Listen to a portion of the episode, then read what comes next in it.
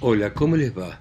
Esto es Lecturas desde Santa María de los Buenos Aires, esta ciudad en el fondo de este continente latinoamericano, acá abajo, tan al sur, tan lejos de todo y a veces tan cerca gracias a esta posibilidad que tenemos de que yo les lea y ustedes escuchen en tantos países y en tantos continentes.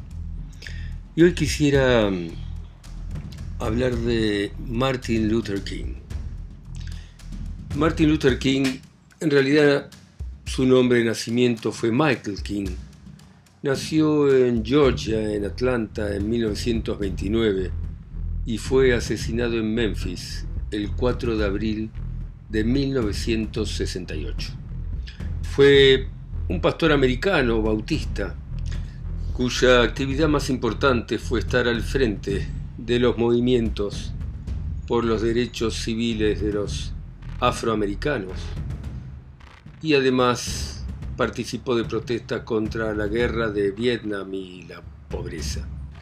Por su trabajo constante y permanente para terminar con la segregación en Estados Unidos y la discriminación racial a través de la no violencia, le otorgaron el Premio Nobel de la Paz en el año 1964.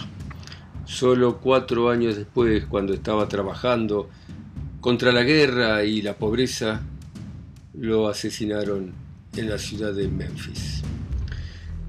King desde muy joven fue activista por los derechos civiles y organizó muchas actividades pacíficas reclamando el derecho al voto, la no discriminación y otros derechos civiles básicos para los afroamericanos.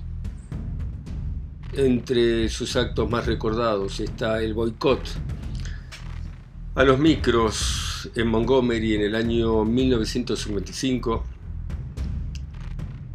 y el liderazgo de la marcha sobre Washington por el trabajo y la libertad en agosto de 1963, al final de la cual pronunció su famoso discurso Yo tengo un sueño. Y dice así, Estoy orgulloso de reunirme con ustedes hoy en la que quedará como la mayor manifestación por la libertad en la historia de nuestra nación. Hace 100 años, un gran americano, cuya sombra simbólica nos cobija, firmó la proclama de la emancipación. Este importante decreto se convirtió en un gran faro de esperanza para millones de esclavos negros que fueron cocinados en las llamas de la injusticia. Llegó como un amanecer de alegría para terminar la larga noche del cautiverio. Pero cien años después, debemos enfrentar el hecho trágico de que el negro aún no es libre.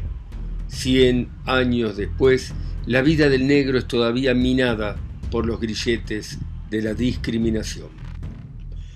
Cien años después, el negro vive en una solitaria isla de pobreza en medio de un vasto océano de prosperidad material. Cien años después, el negro todavía languidece en los rincones de la sociedad estadounidense y se encuentra a sí mismo exiliado en su propia tierra. Y así hemos venido aquí hoy para dramatizar una condición extrema. En cierto sentido, llegamos a la capital de nuestra nación para cobrar un cheque. Cuando los arquitectos de nuestra república escribieron las magníficas palabras de la Constitución y la Declaración de Independencia, firmaban una promisoria nota de la que todo estadounidense sería heredero. Esa nota era una promesa de que todos los hombres tendrían garantizados los derechos inalienables de vida, libertad y búsqueda de la felicidad. Es obvio hoy que Estados Unidos ha fallado en su promesa en lo que respecta a sus ciudadanos de color.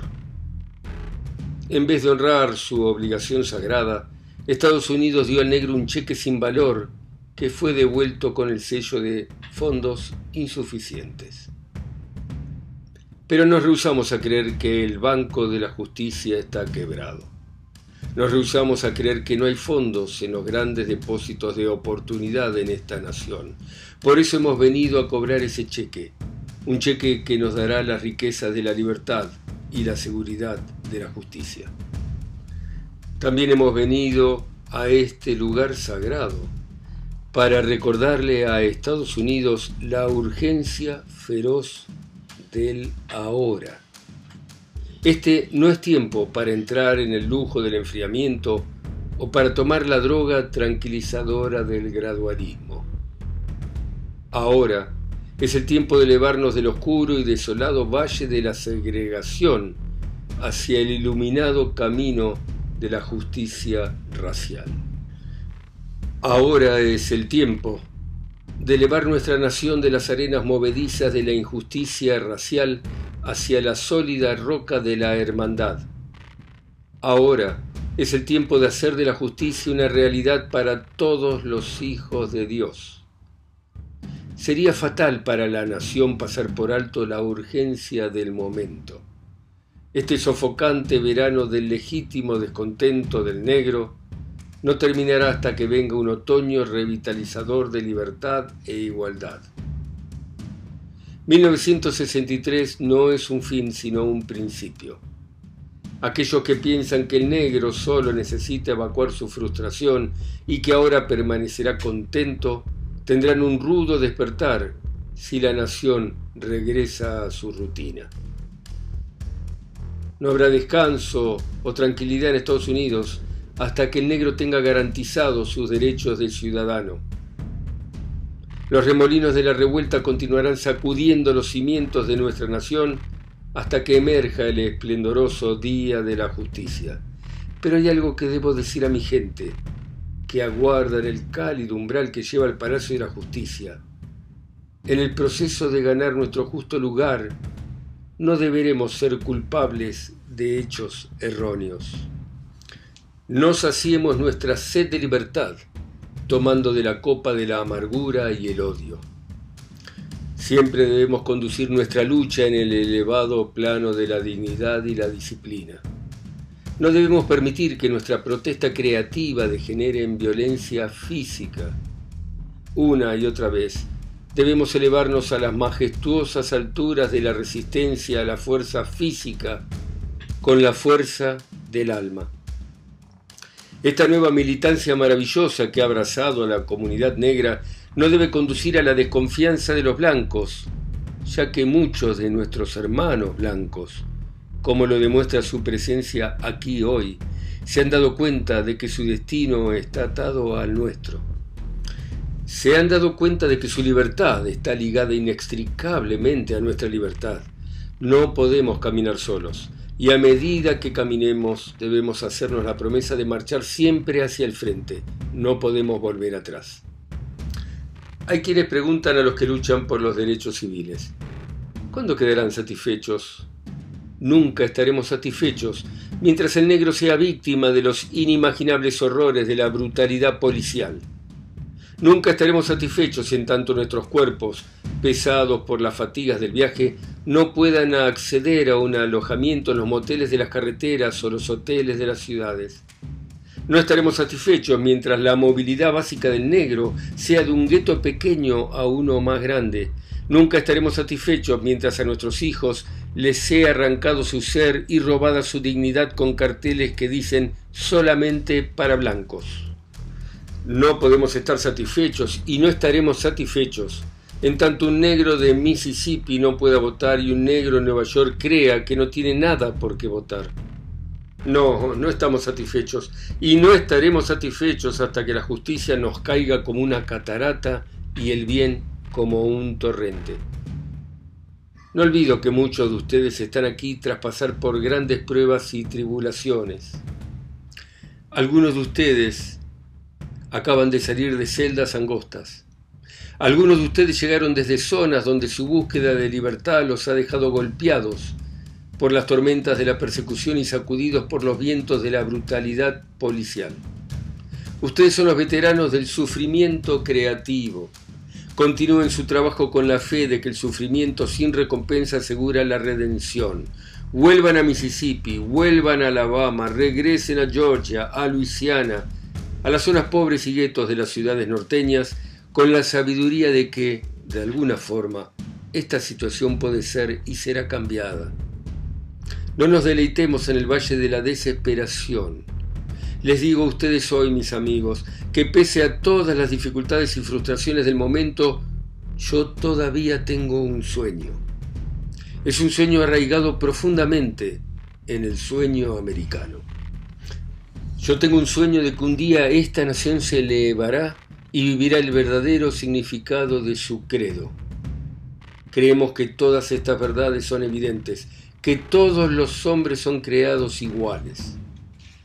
Yo tengo el sueño de que un día en las coloradas colinas de Georgia, los hijos de los ex esclavos y los hijos de los ex propietarios de esclavos serán capaces de sentarse juntos en la mesa de la hermandad. Yo tengo el sueño de que un día incluso el estado de Mississippi, un estado desierto, sofocado por el calor de la injusticia y la opresión, será transformado en un oasis de libertad y justicia. Yo tengo el sueño de que mis cuatro hijos pequeños vivirán un día en una nación donde no serán juzgados por el color de su piel, sino por el contenido de su carácter. Yo tengo un sueño hoy yo tengo el sueño de que un día allá en Alabama, con sus racistas despiadados, con un gobernador cuyos labios gotean con las palabras de la interposición y la anulación, un día allí mismo en Alabama, pequeños niños negros y pequeñas niñas negras serán capaces de unir sus manos con pequeños niños blancos y niñas blancas como hermanos y hermanas. Yo tengo un sueño hoy. Yo tengo el sueño de que un día cada valle será exaltado, cada colina y montaña será bajada, los sitios escarpados serán aplanados y los sitios sinuosos serán enderezados, y que la gloria del Señor será revelada y toda la carne la verá al unísono. Esta es nuestra esperanza. Esta es la fe con la que regresaré al sur. Con esta fe seremos capaces de esculpir en la montaña de la desesperación una piedra de esperanza con esta fe seremos capaces de transformar las discordias de nuestra nación en una hermosa sinfonía de hermandad. Con esta fe seremos capaces de trabajar juntos, de rezar juntos, de luchar juntos, de ir a prisión juntos, de luchar por nuestra libertad juntos, con la certeza de que un día seremos libres. Este será el día, este será el día en que todos los niños de Dios serán capaces de cantar con un nuevo significado mi país, dulce tierra de libertad, sobre ti canto. Tierra donde mis padres murieron, tierra del orgullo del peregrino, desde cada ladera dejen resonar la libertad. Y si Estados Unidos va a convertirse en una gran nación, esto debe convertirse en realidad. Entonces, dejen resonar la libertad desde las prodigiosas cumbres de New Hampshire, Dejen resonar la libertad desde las grandes montañas de Nueva York. Dejen resonar la libertad desde Pensilvania. Dejen resonar la libertad desde los picos nevados de Colorado. Dejen resonar la libertad desde los curvados picos de California. Dejen resonar la libertad desde la montaña de piedra de Georgia. Dejen resonar la libertad de la montaña Lookout de Tennessee Dejen resonar la libertad desde cada colina y cada montaña de Mississippi. Desde cada ladera dejen resonar la libertad. Y cuando esto ocurra, cuando dejemos resonar la libertad, cuando la dejemos resonar desde cada pueblo y cada caserío, desde cada estado y cada ciudad, seremos capaces de apresurar la llegada de ese día en que todos los hijos de Dios hombres negros y hombres blancos, judíos y cristianos, protestantes y católicos, serán capaces de unir sus manos y cantar las palabras de un viejo espiritual negro. Por fin somos libres. Por fin somos libres. Gracias a Dios Todopoderoso. Por fin somos libres.